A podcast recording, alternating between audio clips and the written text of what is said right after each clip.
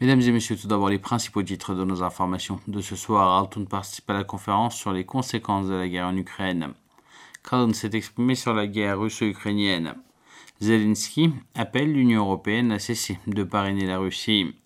Nouvelle aide américaine en matière d'armes à l'Ukraine.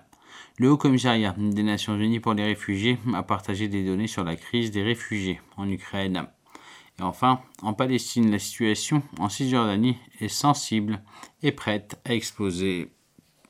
Mesdames et messieurs, voici à présent le détail de nos informations. Concernant la guerre russo-ukrainienne, le directeur de la communication de la présidence turque, Fahrettin Tonalton, a fait savoir que la Turquie continuera à jouer son rôle de puissance stabilisatrice, comme elle l'a fait jusqu'à présent.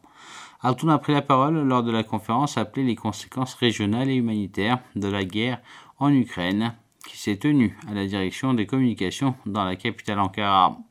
Il a affirmé que la guerre entre l'Ukraine et la Russie, qui a commencé le 24 février, a été l'un des événements les plus dévastateurs et les plus blessants de l'histoire récente pour l'Europe et le monde entier. L'effort de médiation de la Turquie dont le monde entier a été témoin pendant la crise ukrainienne n'était pas une coïncidence, a déclaré Altoun. En fait, c'est le dernier maillon des succès de la politique étrangère turque menée durant des années par notre président Recep Tayyip Erdogan, qui a été ignoré pendant des années. C'est le rôle actif que nous avons joué pendant des années dans ce type de crise qui a conduit à l'émergence des premières négociations d'Antalya puis d'Istanbul pendant la guerre d'Ukraine. Notre transformation en un acteur en qui les deux parties ont confiance en même temps est le résultat de la position que nous tenons sur cette crise depuis des années, a-t-il continué? Alton a ajouté qu'il n'y a pas de solution militaire à de telles crises. Pour nous, la priorité est de mettre fin à la violence et de parvenir à un cessez-le-feu garantissant la paix avant que les civils ne soient davantage blessés. Nous n'approuvons pas les efforts visant à régler de plus grands comptes en Ukraine via des civils et nous condamnons fermement les attaques contre les civils. On voit aussi que l'effet punitif des sanctions ne, ne suffit pas à mettre fin au drame sur le terrain. La Turquie pense que les contacts diplomatiques, les dialogues et les négociations, s'ils sont menés efficacement, sont les outils pour mettre fin à la crise, a relevé Altun. Il a assuré que la Turquie continuera à jouer son rôle de puissance stabilisatrice comme elle l'a fait auparavant. Le porte-parole de la présidence turque Ibrahim Kalın s'est exprimé sur la guerre russo-ukrainienne qui a éclaté le 24 février. La Turquie maintiendra sa position équilibrée et poursuivra ses initiatives multidimensionnelles pour établir la paix, la stabilité, la sécurité et la justice dans cette période critique, a-t-il déclaré. Il a indiqué dans un tweet que la crise ukrainienne continue de s'aggraver. Les erreurs mutuelles, la recherche d'un nouveau rapport de force et les calculs d'intérêt à court terme vont entraîner de grandes pertes stratégiques et des drames humanitaires à moyen et à long terme. Nous sommes entrés dans une nouvelle ère de guerre froide. Les effets de cette guerre vont durer plusieurs décennies. De nouveaux équilibres s'établiront dans tous les domaines, allant de la sécurité alimentaire et énergétique aux dynamiques géopolitiques et régionales, avec des alliances régionales. La Turquie maintiendra sa position équilibrée et poursuivra ses initiatives multidimensionnelles pour établir la paix, la stabilité, la sécurité et la justice dans cette période critique, a déclaré Cullen.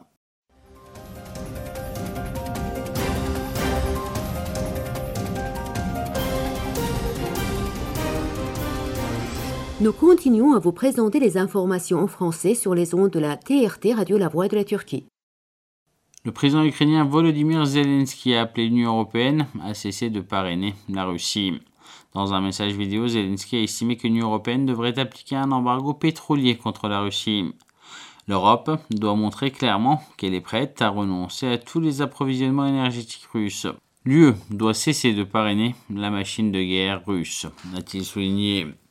D'autant que les troupes russes ont renforcé la mobilité à l'est et au sud, poursuivi leurs attaques de missiles et d'artillerie, apporté de nouveaux équipements militaires et préparé leurs réserves.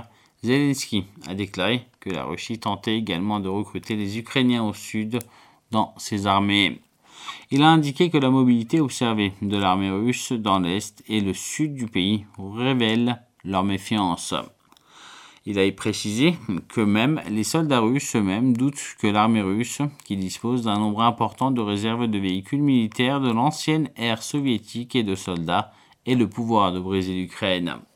Tôt ou tard, soit l'administration russe recherchera véritablement la paix, soit à la suite de cette guerre, la Russie quittera à jamais l'arène internationale, a-t-il ajouté.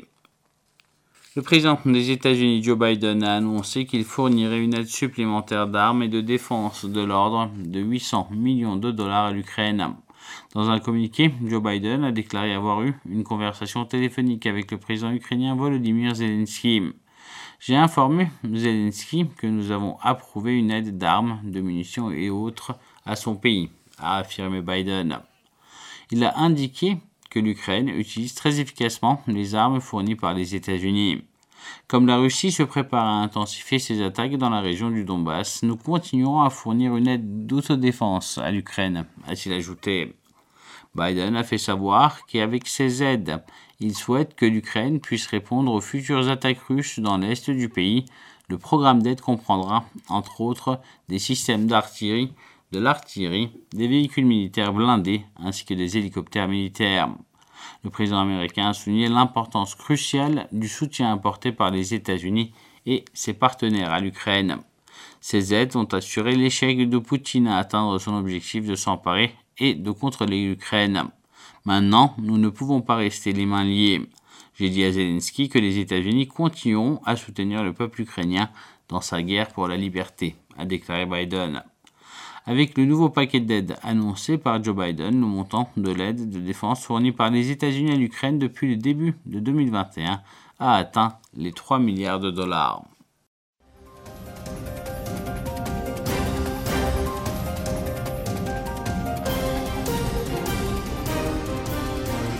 Nous continuons à vous présenter les informations en français sur les ondes de la TRT Radio La Voix de la Turquie. Au moins 1932 civils ont perdu la vie, 2589 autres ont été blessés et 4 656 509 personnes ont rejoint les pays voisins après les attaques lancées en Ukraine par la Russie. Le Haut Commissariat des Nations Unies pour les réfugiés a partagé des données sur la crise des réfugiés en Ukraine. Le communiqué indique que 4 656 509 Ukrainiens ont rejoint les pays voisins dont plus de la moitié la Pologne, entre le 24 février et le 12 avril. Parmi les pays voisins, 2 669 637 Ukrainiens ont rejoint la Pologne, 709 249 la Roumanie, 434 342 la Hongrie, 433 083 la Russie, 415 850 la Moldavie, 323 020 la Slovaquie et 21 292 la Biélorussie. 113 000 personnes sont passées en Russie depuis la région de Donetsk et Lugansk du 21 au 23 février. La porte-parole du HCR, Shabia Montou, a déclaré à l'agence Anadolu que le chiffre global est élevé car certains réfugiés ukrainiens voyagent entre les pays voisins. On sait que des centaines de milliers d'Ukrainiens ont transité dans les pays voisins pour rejoindre d'autres pays européens. L'Organisation internationale pour la migration a également annoncé que 7,1 millions de civils avaient été déplacés à l'intérieur de l'Ukraine. Dans la déclaration du haut-commissaire des Nations Unies aux droits de l'homme, il a été signalé qu'au moins 1932 civils ont perdu la vie et 2589 civils ont été blessés dans la guerre russo-ukrainienne entre le 24 février et le 12 avril.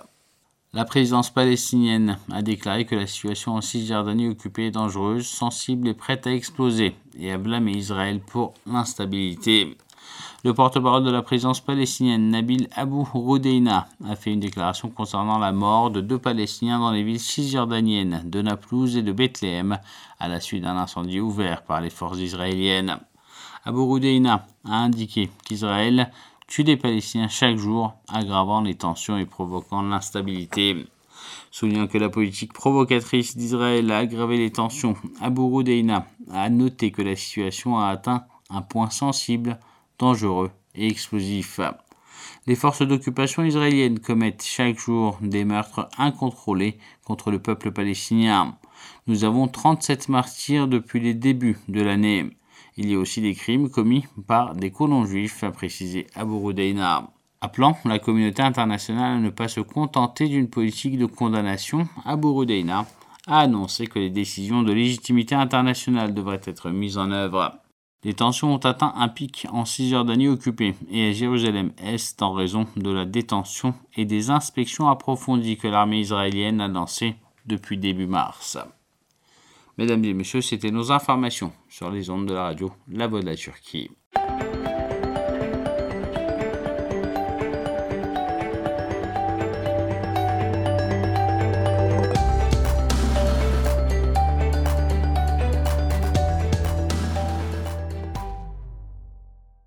Mesdames et messieurs, voici quelques informations qui ont défrayé la chronique de ce jeudi 14 avril 2022. Le quotidien Star titre Erdogan a déclaré Nous sommes fiers des soldats turcs, les Mehmetçik. Le président Recep Tayyip Erdogan a fait son rupture de jeûne avec les soldats turcs à Yüksekova, dans la ville de Hakkari.